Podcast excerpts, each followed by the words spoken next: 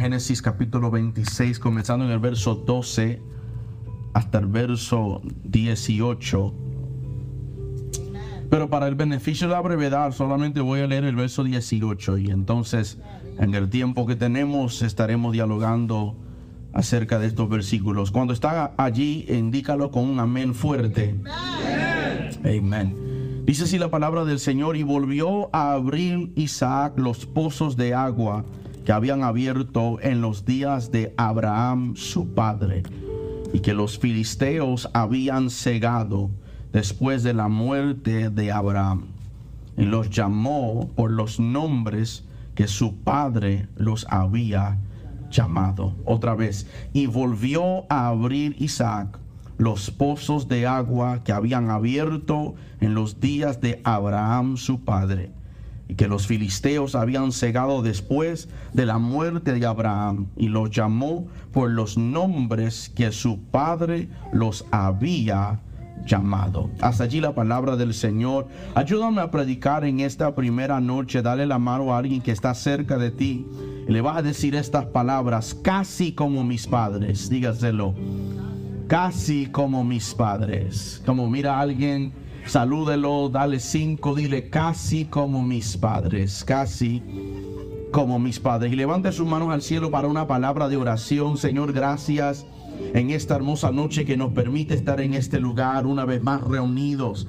Este es tu pueblo y esta es tu casa. Haga lo que tú quieras hacer en este lugar. Pedimos que hable con quien quieras hablar, toca a quien quieras tocar, ministra a quien quiera ministrarle, pero cuando esto se haya acabado, que salgamos de este lugar pareciéndonos más a ti y menos a nosotros. Pedimos, Señor, que nuestros corazones sean receptivos a la semilla de tu palabra, Señor. Toda mente mediocre, toda mente de miseria, toda mentalidad indiferente a tu palabra y indiferente a tu mover, la sujetamos a la obediencia de tu trono y declaramos libertad. Tu palabra dice que donde está tu espíritu, allí hay libertad. Y sabemos que tu espíritu está aquí y hay libertad para escuchar de ti, para sentirte, para recibir de ti. Haga todo lo que quieras hacer en medio de nosotros.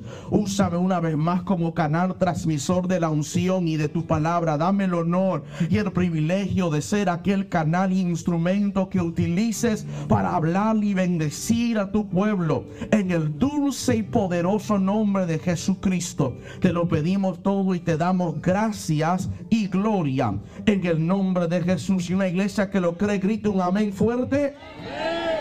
Amén. Puede sentarse en la presencia del Señor casi como mis padres. Casi como mis padres. Mis queridos hermanos, no, no frecuento, para serles honesto, no frecuento sentarme frente al televisor por mucho tiempo. No porque no quiero, número uno, es porque no tengo el tiempo. Eh, número dos, eh, prefiero hacer otras cosas más eficientes e, e, e edificantes con el tiempo. No es que es algo malo, no le estoy diciendo que usted no debe de hacerlo, pero voy a un lugar con esto. No frecuento pararme mucho tiempo frente a un televisor y las veces que lo hago soy bien observativo con todo lo que está frente a mis ojos. Y un día, uno de esos días que estaba sentado con mi familia, estábamos viendo una película en la televisión, pero no es una película que se renta en uno que estaba saliendo, ¿sabe? Con comerciales y todo. Y apareció un comercial que estoy seguro que en algún momento de su vida usted lo haya visto es un comercial acerca de una compañía de, de, seguro y su nombre era Progressive, Progresivo. Y, este, este comercial eh, eh, en sí me llamó la atención por la lección que quería comunicar, porque comienza el comercial presentando una serie de momentos en la vida de una pareja donde hacen cosas que es muy similar a sus padres.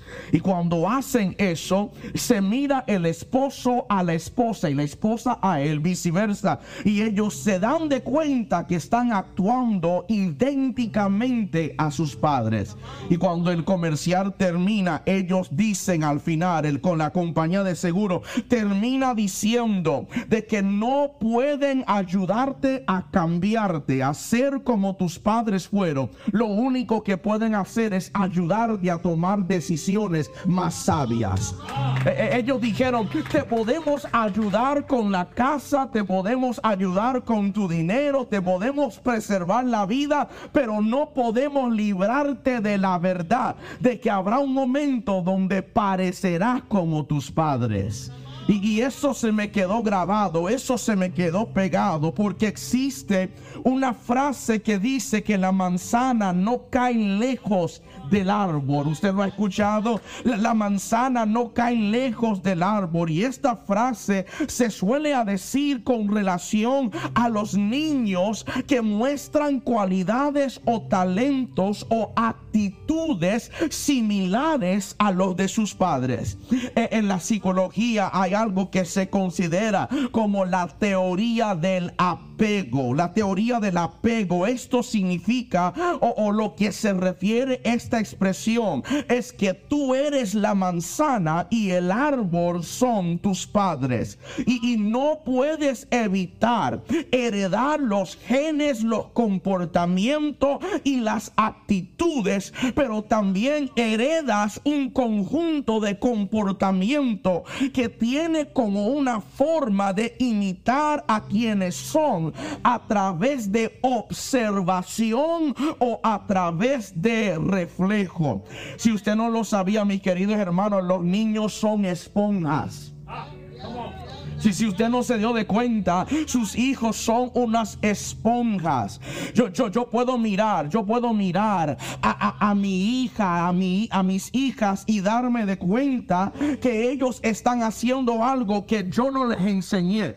Ellos lo observaron en algún lugar. Algo estuvo frente a ellos por un enlace de tiempo y ahora hablan así, aunque yo no los eduqué a hablar de esa manera. Usted está conmigo todavía. Eh, eh, eh, los niños son esponjas, sobre todo los primeros años de vida, ellos están absorbiendo todo en su entorno y dependen mucho de sus padres en esos primeros años. Se dice la ciencia que son los primeros dos años de la vida de una criatura, donde se desarrolla el 80% de su cerebro. Pero digo otra vez, en los primeros dos años de su vida es donde el niño o la niña desarrolla el 80% de su cerebro y de su sistema de nervios. Es, es por eso, es por eso que son los primeros dos años imperativos para que un niño se vincule con sus padres en una casa saludable. Por, eso se considera como un periodo crítico de desarrollo cuando están sucediendo tantas cosas. E, e, en muchos sentidos, las condiciones deben ser buenos para el niño o la niña para que se sientan seguros y que ellos puedan aprender que pueden confiar en sus padres y como consecuencia pueden confiar en el mundo. Ahora, pastor, esto puede ser buenas noticias o malas noticias dependiendo de la calidad de relación que tú tuviste con tus padres. Ajá. E, e, e, esto puede ser buenas noticias o malas noticias dependiendo en cuál haya sido el trasfondo histórico familiar o tus raíces. Independientemente de cuál sea tu respuesta o cuál sea tus emociones, en este momento la verdad es que es importante comprender nuestras raíces porque los frutos que tú das hablan de tus raíces. Raíces saludables, frutos saludables. Raíces enfermas, frutos enfermos. Y una vez que comprendes cuáles son tus raíces, una vez que comprendes cómo aprendiste a amar, cómo aprendiste a sobrellevar una situación, cómo aprendiste a comunicarse, entonces es que puedes estar menos defensivo y más tolerante. I'm working it here already. Todos nosotros, todos nosotros, en algún momento dado, y si usted no lo ha dicho, estás mintiendo y estás en la iglesia. Pero todos nosotros lo hemos dicho en un momento dado de mi vida. Cuando yo sea grande, no voy a ser como mis padres. Yeah. ¿Te acuerdas? ¿Te acuerdas después que tú hiciste lo que tu madre te dijo no? Y te agarraron en el cuarto y te pusieron a bailar, gloria al Señor. No, quiero decir lo que quiero decir. Después que estabas allí atacado con tus emociones, tú dijiste cuando yo tenga niños, yo no los voy a golpear así. Cuando yo crezca y tenga mi casa, yo no voy a ser como ellos. Solamente para chocar más adelante con la realidad que aunque has tratado de evitar ser como ellos, hay tendencias en ti que tú no las puedes eliminar. ¿Sabes cuántas veces?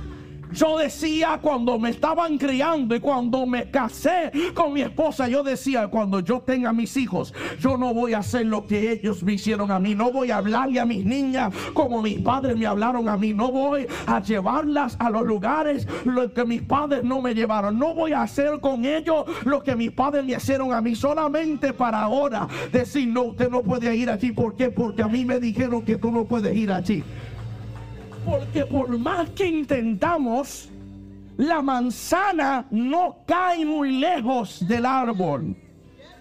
Que existen tendencias, pensamientos, actitudes que han sido heredados de nuestros padres y no podemos borrarlos ni cambiarlos por más que nosotros queramos. Y esto lo vemos en la vida real, en la vida de Isaac, el personaje que hoy hemos seleccionado para este avivamiento familiar.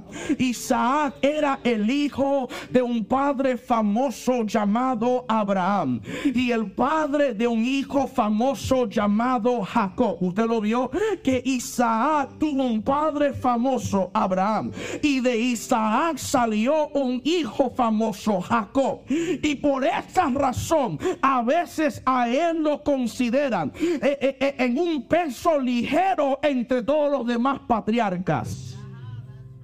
O sea, que miran a Isaac y dicen, su padre fue famoso Abraham, su hijo llegó a ser famoso Jacob, el que peleó con Dios.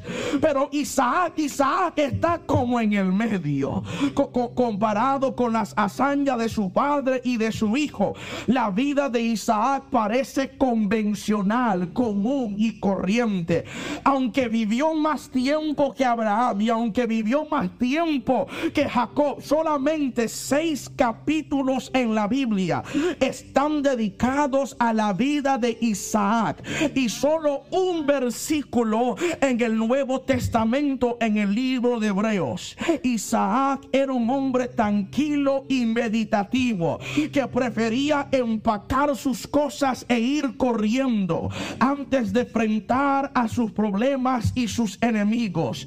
Y durante su larga vida no viajó lejos de su casa Abraham había hecho un largo viaje y Jacob también hizo el viaje largo para conseguir a una esposa. Pero este hombre Isaac pasó toda su vida adulta moviéndose en el mismo lugar.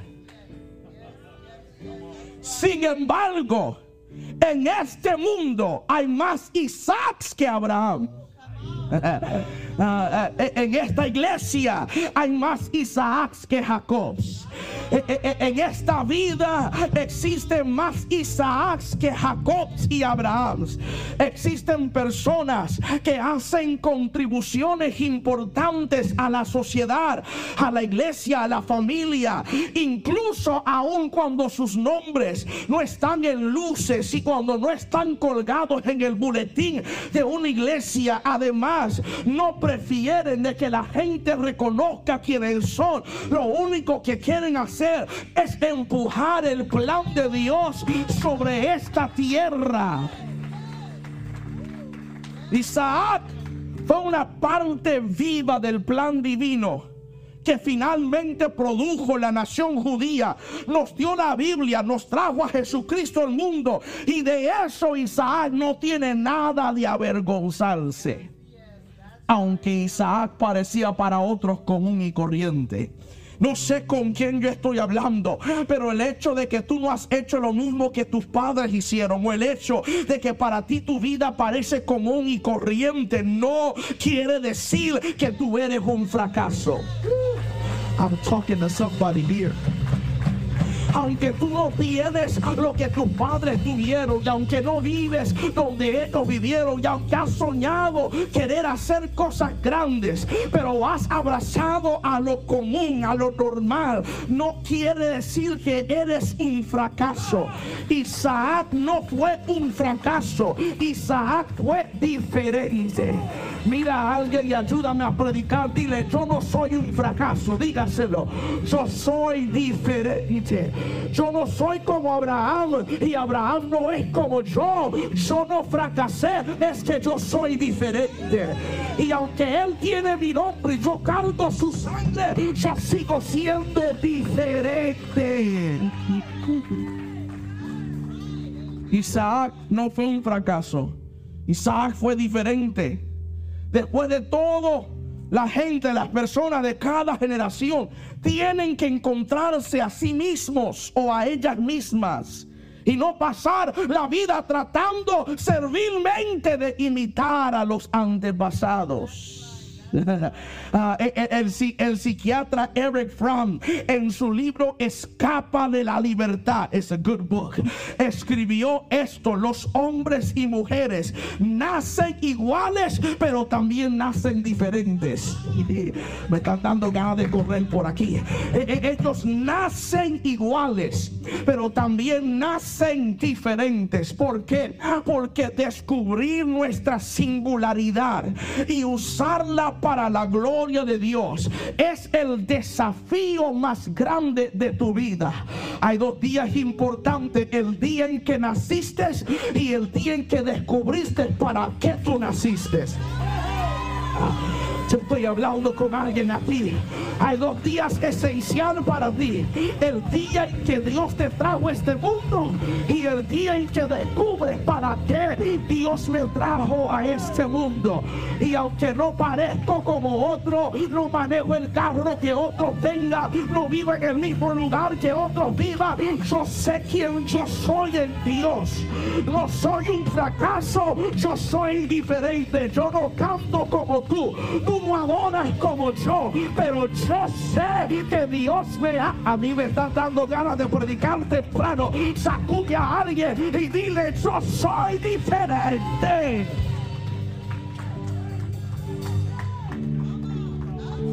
Descubrir tu singularidad y usarla para la gloria de Dios es el desafío más grande que te hace la vida.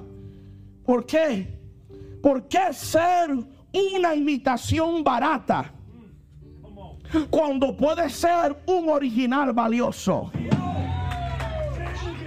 Dé- Déjame decirlo una vez más. ¿Para qué ser una imitación barata cuando puede ser un original valioso?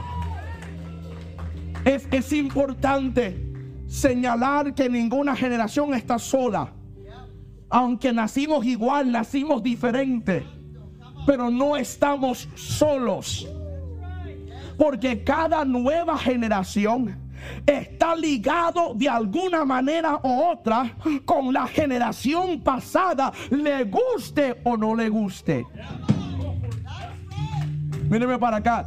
Yo tengo una barba, estoy predicando con un iPad, pero en, en el lugar donde yo nací y me crié, todo eso era prohibido.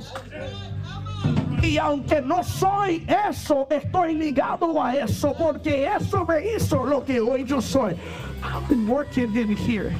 Y aunque tú no puedas cambiar tu ayer, no eres responsable de lo que te hicieron ayer. Eres responsable de lo que cambias hoy. Posiblemente mis padres no lo hicieron como yo quise, pero cuando sea mi oportunidad, voy a cambiar la historia, voy a romper la maldición, voy a quebrar el status quo, porque Dios me ungió para eso. Estamos ligados de alguna manera u otra. Si yo estoy donde yo estoy es porque estoy parado sobre los hombros de mi Padre. Si tú estás donde tú estás es porque estás parado sobre los hombros de la generación pasada. Y esta historia nos enseña que Isaac estaba unido a Abraham por lazos que no podían ignorarse, ni que podían romperse fácilmente. Y al observar alguno de esos lazos en esta historia, yo quiero que usted descubra conmigo lo que Dios desea que nosotros como familia establezcamos en nuestros hogares para que nuestra propia vida de fe pueda crecer y pueda ser avivado. Lo primero, el primer lazo que nos enseña esta historia es que Isaac recibió la herencia de su padre. Yeah, yeah. Eh, eh, en el capítulo 25, para darte contexto, Abraham reconoció a sus hijos dándole regalos y, y despidiéndolos porque sabía que sus últimos días se acercaban. Y así él estaba asegurando de que no pudieran suplantar a Isaac como el heredero legítimo. Y la historia dice que junto con la inmensa riqueza de su padre, Isaac también heredó las bendiciones del pacto que Dios le había dado a Abraham cuando Dios primero lo llamó. Isaac tenía padres que creían en Dios y a pesar de los errores ocasionales de sus padres, ellos le enseñaron a cómo agradar a Dios. Recibió no solo la herencia no solo la herencia financiera, sino que recibió la herencia de bendición. Todas las promesas que Dios le había hecho a Abraham en el capítulo 12 de hacerlo grande, de bendecirlo, que el mundo fuera bendecido a través de él. Eso no descansaba en Abraham, eso descansaba aquí en Isaac. Y todas esas herencias lo había recibido él como el primogénito legítimo del cielo. Aleluya. Eh, de acuerdo a la historia, Ismael era el primogénito legal, pero él no fue elegido para ser el hijo de la promesa, ni el que fue escogido para heredar las bendiciones del pacto. Dios prometió que él iba a bendecir a Ismael y que iba a convertirlo en una nación grande y cumplió su promesa de que en él iba a establecer el pacto, pero era Isaac el que había señalado el cielo para que él cargara la herencia de su padre. Ya la historia dice que Ismael estuvo presente para el funeral de su padre, pero no fue incluido en la lectura del testamento de su padre.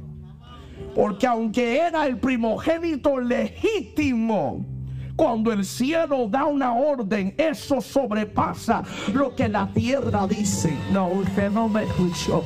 Hay que darle más fuerte. Yo dije que cuando el cielo dice algo, no importa lo que aquí en la tierra se ha escrito y se ha establecido. Cuando Dios ordena algo, eso es mayor y más grande que lo que la tierra te diga. Esta historia nos enseña la importancia de la familia en la Biblia. Porque en Génesis 26, del 12 al 18, vemos cómo Isaac, un hombre de fe, valora a su familia llega un momento de crisis y él se preocupó tanto por su esposa y por sus hijos, lo que resalta la importancia de una unidad familiar en la Biblia. Y él se sintió responsable como el líder de, de su familia. Isaac dirigió, lideró, como usted quiera decirlo, a su familia en la búsqueda de recursos y de seguridad. Cuando comenzamos a leer esto y nos damos de cuenta que se había despertado un hambre en la tierra. Isaac sabía que caía sobre de él la responsabilidad de cuidar y de proteger a su familia. Y como líderes de familias, hombres que me oye, debemos de asumir la responsabilidad de cuidar y de proteger a nuestros seres queridos, tanto monetariamente como espiritualmente, porque de nada nos sirve que los biles se paguen a tiempo, pero que hay una deuda emocionada en tu familia. De nada nos sirve de que todo esté en su orden en la casa, pero que no haya fervor espiritual, ni que haya pasión, ni que cuando es hora de comer, uno está en un cuarto y el otro, en el otro yo reprendo al diablo. Y yo declaro hoy que se despierta una unidad ya otra vez. Nos volveremos a unir y caminar juntos bajo la promesa de Dios. Porque una familia que camina unido, ¿qué nos enseña esta historia? La prosperidad aparece en tiempos de dificultad. Yo toda- todavía estoy en el texto. Dice que se despertó hambre en la tierra. Y además de la primera hambre que hubo en los días de Abraham. O sea, que los mismos problemas que su padre enfrentó fueron los mismos problemas que el hijo enfrentó. Ya, lo, que tus padres enfrentaron, tú también en algún momento dado lo vas a tener que enfrentar. Lo voy a decir otra vez porque algunos se desconectaron. Lo que tus padres enfrentaron, por más que trataron de cuidarte y tratar de protegerte, no te, te- te aleja de la realidad de que tú también vas a tener que enfrentar algunos de los mismos problemas. Un hambre como en los días de Abraham ahora se desata en los tiempos de Isaac. Y se le apareció Jehová y le dio orden a no descender. Le dijo, yo te he capacitado con la sabiduría para tu cuidar de tu casa. Y te he prometido que voy a estar contigo como estuve con tu padre. Y, y- y a pesar de que había hambre en la tierra, Isaac sembró en la tierra y cosechó ese mismo año cien veces más de lo que él había eh, sembrado. Usted no lo vio, míreme para acá. ¿Sabe lo que son temporadas? Temporada significa que si yo siembro esta temporada, cosecho en otra temporada. Pero porque él caminó con Dios y confió en Dios y su familia estaban todos unidos bajo la promesa de Dios. El mismo año en que sembró fue el mismo año en que él cosechó y no cosechó lo mismo que sembró, cosechó cien veces más. Yo vine a hablar sobre epicentro de fe y declarar que este es el año antes que se acabe el 2023. Si usted cosecha lo que usted sembró este año. Si usted no está diciendo nada es porque usted no sembró nada. Pero yo vine a hablar con quienes han sembrado. Este es el año en que cosecho mi promesa.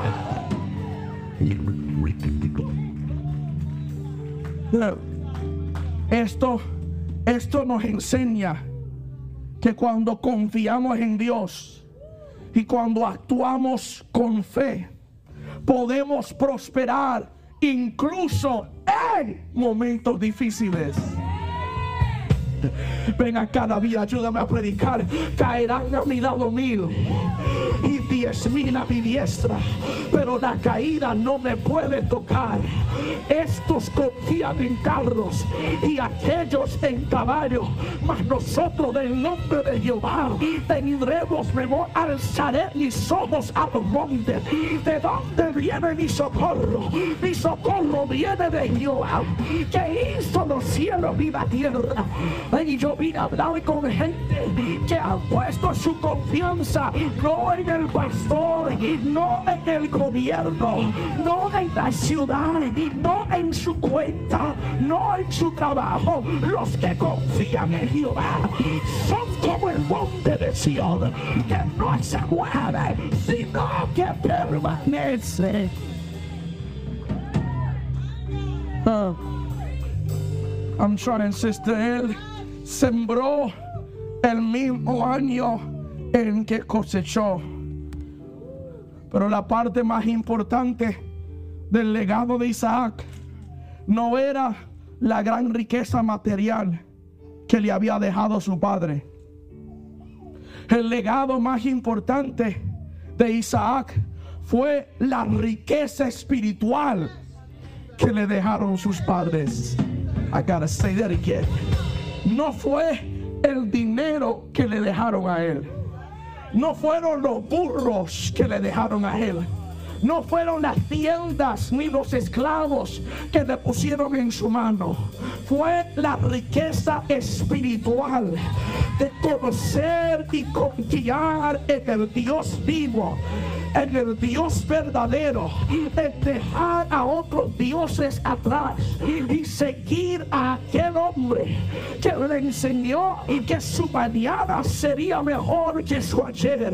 Y yo vine a declarar sobre padres en este lugar, padres y madres, es bueno que te enseñes cómo ahorrar dinero, es bueno, padre, que le enseñe cómo cambiar el aceite, padre, es bueno que le enseñe a su hija cómo cocinar unos platos, pero mejor que eso es enseñarles cómo orar, es enseñarles cómo depender en Dios, es enseñarles cómo seguir los caminos de Él, porque la Biblia dice, instruya al niño en su camino y aun cuando fuere viejo, no se apartará de ella. El el legado más grande fue de conocer a su Dios. Y la Biblia nos hace hincapié que nuestra responsabilidad como padres es de dejar un legado espiritual. Ya, ah, Proverbios 22 y 1 nos dice de más estima es el buen nombre que las muchas riquezas y la buena fama y conocimiento más que la plata y el oro. El, el, predicador, el proverbista está diciendo, si yo tengo algunos dólares guardados para mi hijo, pero más que dinero yo tengo sabiduría y conocimiento que le voy a impartir en él. Y por eso lo que yo le enseño a mis hijas es que cuando la vida se pone difícil, tírate de rodillas y apréndete a creerle al Señor puede llegar una llamada con mala noticia. Y lo primero que dice mi hija es, papi, podemos orar, sí podemos, no, podemos orar ahora. Porque ella ha aprendido que hay poder en la oración. Esta historia nos enseña que lo primero que recibió Isaac fue la herencia de su padre. Lo segundo que recibió él fue la devoción de su padre. Porque oró al Dios de su padre. Ah, Génesis es el libro de comienzos. Pero también Génesis es un registro de generaciones. Desde que comienza Génesis hasta donde termina, es, es un registro de 10 generaciones sucesivas. Las generaciones van y las generaciones vienen, pero el Señor permanece y nunca cambia. Y fue, fue el salmista David que en el Salmo 91 dijo, Señor, tú has sido nuestra morada en todas las generaciones. Abraham le enseñó a su hijo a crear un hogar devoto al Padre. Cuando Isaac tenía 40 años, para darte un ejemplo, Dios seleccionó a Rebeca para que fuera su esposa. Y tenemos todas las razones para creer que ambos estaban dedicados al Señor y dedicados el uno al otro. Pero el registro sagrado indica que Rebeca era más agresiva en lo que se trataba de los asuntos familiares. Y quizás era el tipo de mujer que Isaac necesitaba. Porque Isaac al frente de los problemas y él se corría. Por eso Dios sabe darte la esposa que te dio. Porque cuando tú callas, ella habla. Cuando ella calla, tú trabajas. Por, eso Dios no te dio el negro que tú quisiste, te dio el blanco que te entregó. Yo no sé con qué te estoy predicando. Porque Dios sabe darte lo que tú quieres. Pero te da lo que tú necesitas. Y cualquiera haya sido los errores que hubiese cometido Isaac en toda su vida, como esposo, como padre, esto era cierto, que desde joven le enseñaron a serle fiel a Dios. No se puede dudar de eso, porque cuando fue joven, él mismo se ofreció a ponerse sobre el altar. Sabía en el Dios de quien él confiaba. Y creó un hogar de devoción, aun cuando aquel hogar fue sacudido por decepción. él creó un hogar de devoción aunque su hogar fue sacudido por decepción. ¿De qué tú me estás diciendo, Pastor Carlos? Isaac y Rebeca esperaron 20 años por tener una familia, pero no les llegaban los hijos. Todo el libro de Génesis enfatiza la soberanía de Dios y la sabiduría de Dios en las demoras de la vida.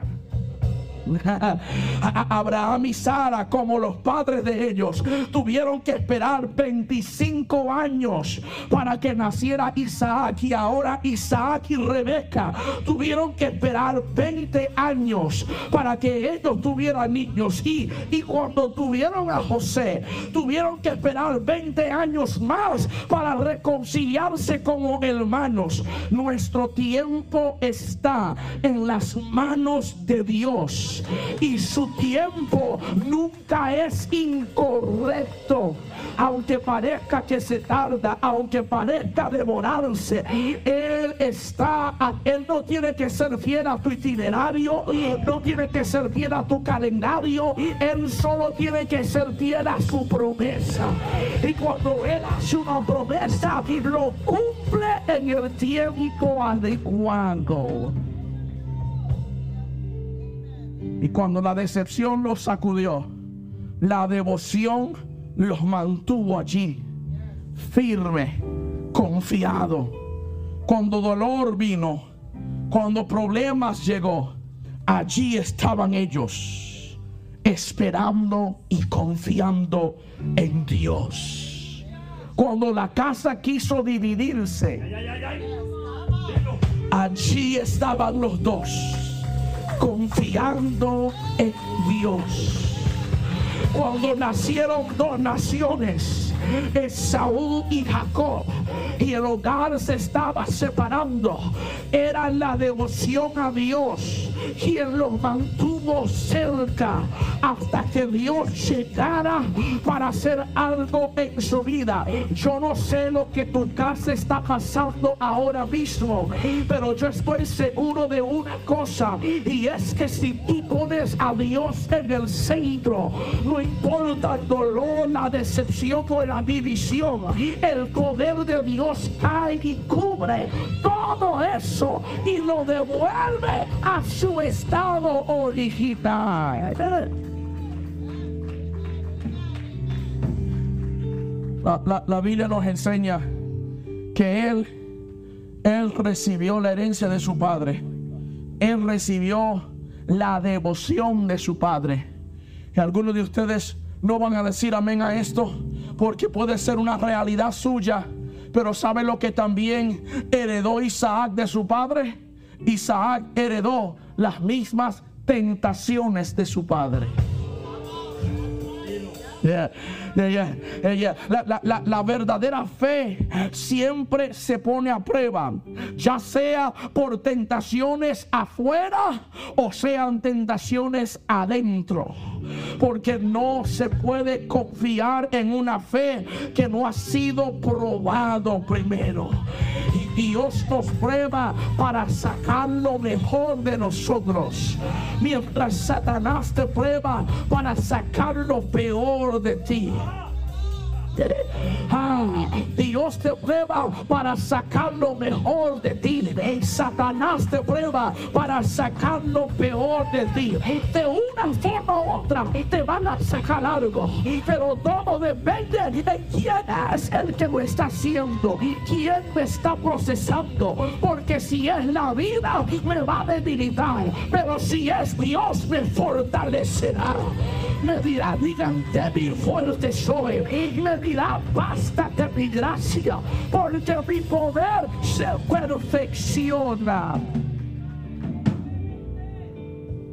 De una forma u otra, cada nueva generación va a experimentar las mismas pruebas de las generaciones anteriores. En some way, shape or form va a aparecer la tentación de ellos como las tentaciones de nuestros padres. Lo que nuestros hijos hoy en día están enfrentando es una exageración de lo que nuestros padres enfrentaron. No no hay nada nuevo. El diablo no ha inventado una nueva prueba, una nueva tentación. Es lo mismo exagerado. Pero ¿sabe dónde se puede terminar? se termina cuando los padres enfrentan aquellos problemas para que sus hijos no lo tengan que enfrentar. Ok, lo voy a decir de esta manera, pastora. Maldición que tú no rompes es una maldición que tus hijos tienen que enfrentar. Demonio que tú no matas es un principado que tu hija tiene que pensar. Pero yo vine a hablar con padres y madres en este lugar y decir, yo no voy a dejar que mis hijos tengan que luchar con lo que yo luché hoy. Yo me en la brecha, me tiro en la línea y yo declaro que se rompa, que se quiebre, que se caiga toda tentación y diga ataque contra de ellos. ¿De qué habla, Pastor Carlos? Isaac heredó la misma tentación con él. Porque su padre Abraham, lea, léalo cuando llega a tu casa para que no digas que el blanco que invitaron está inventando cosas. Está en tu Biblia. La Biblia dice que cuando Abraham estaba siendo procesado, sintió la tentación de correr.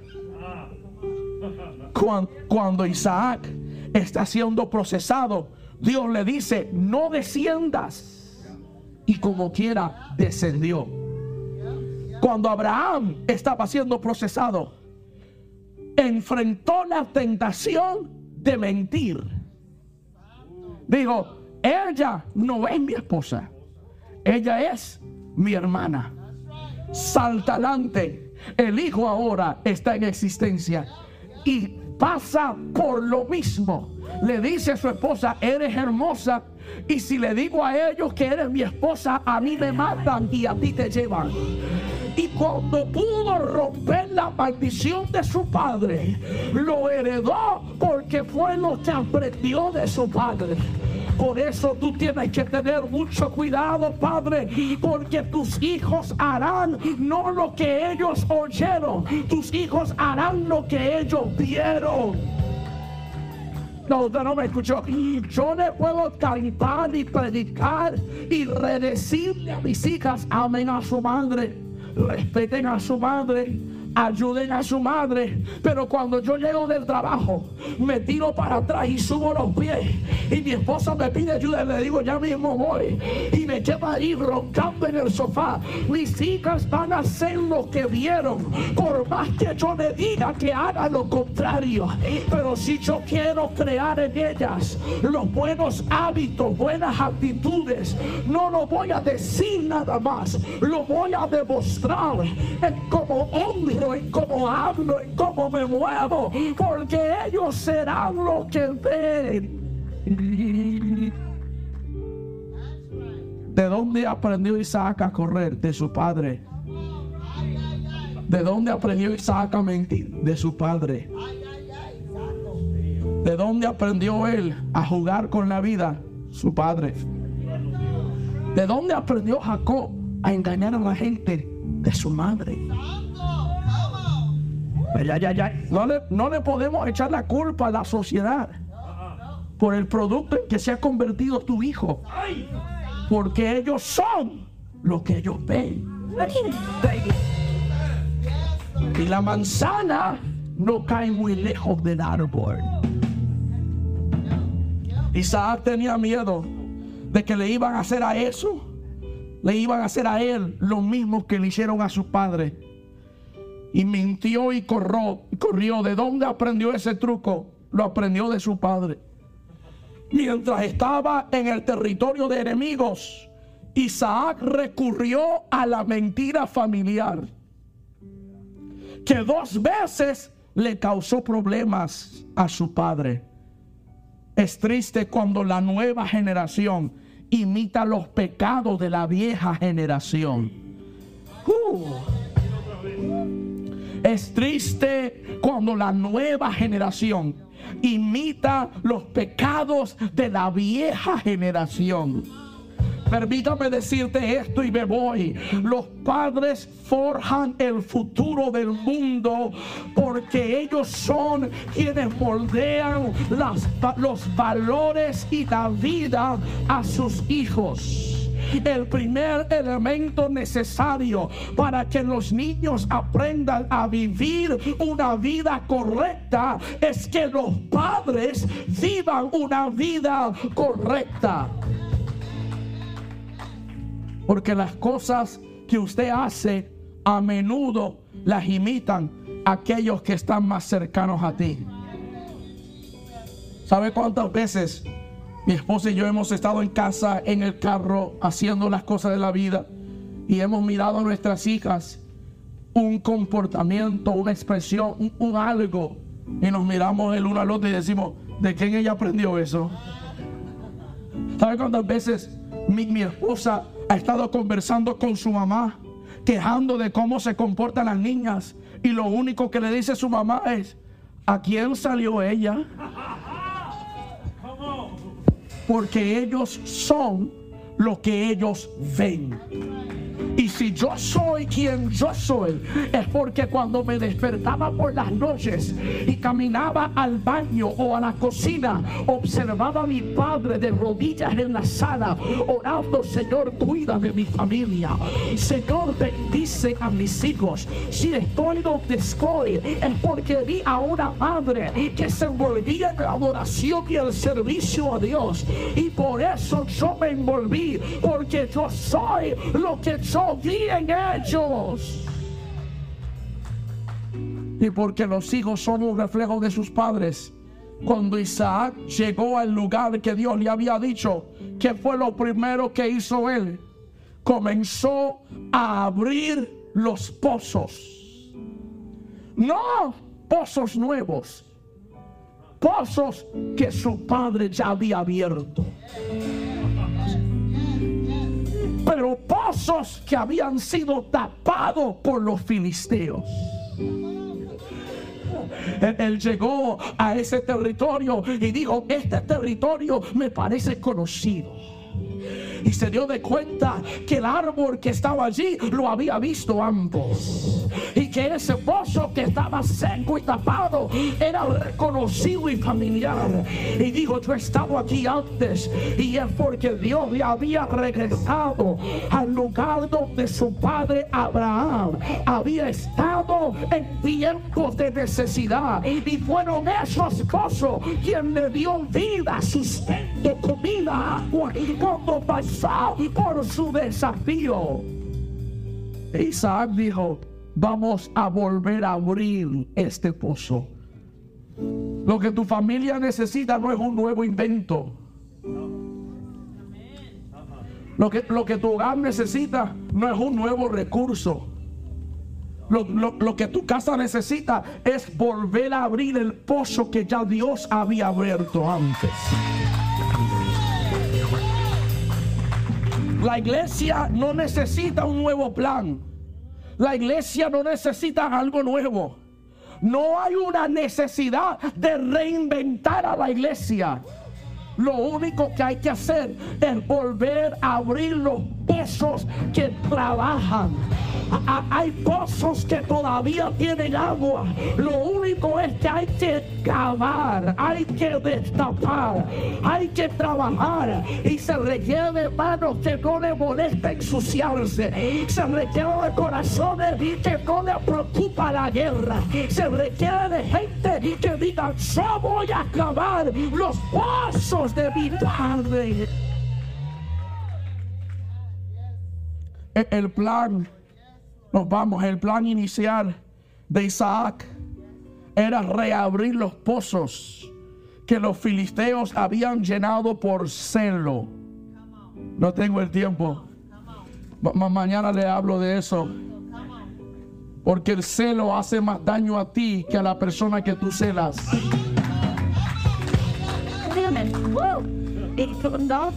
Sabía Isaac que era un lugar donde estaba seguro de encontrar agua. Él estaba seguro, aquí abajo hay agua. Lo único que lo tiene tapado es el celo, la envidia. Pero si me desconcentro en eso y en lo que ellos dicen y hacen, voy a encontrar lo que ellos y yo necesitamos.